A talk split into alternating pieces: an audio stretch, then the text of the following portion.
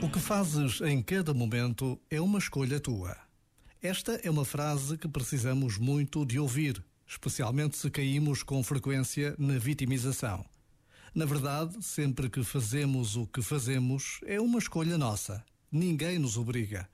É verdade que podem ser muitos e fortes os fatores de pressão, mas, no limite, a nossa ação reflete sempre o que preferimos de entre uma série de possibilidades, há uma que é a nossa escolha em detrimento de todas as outras.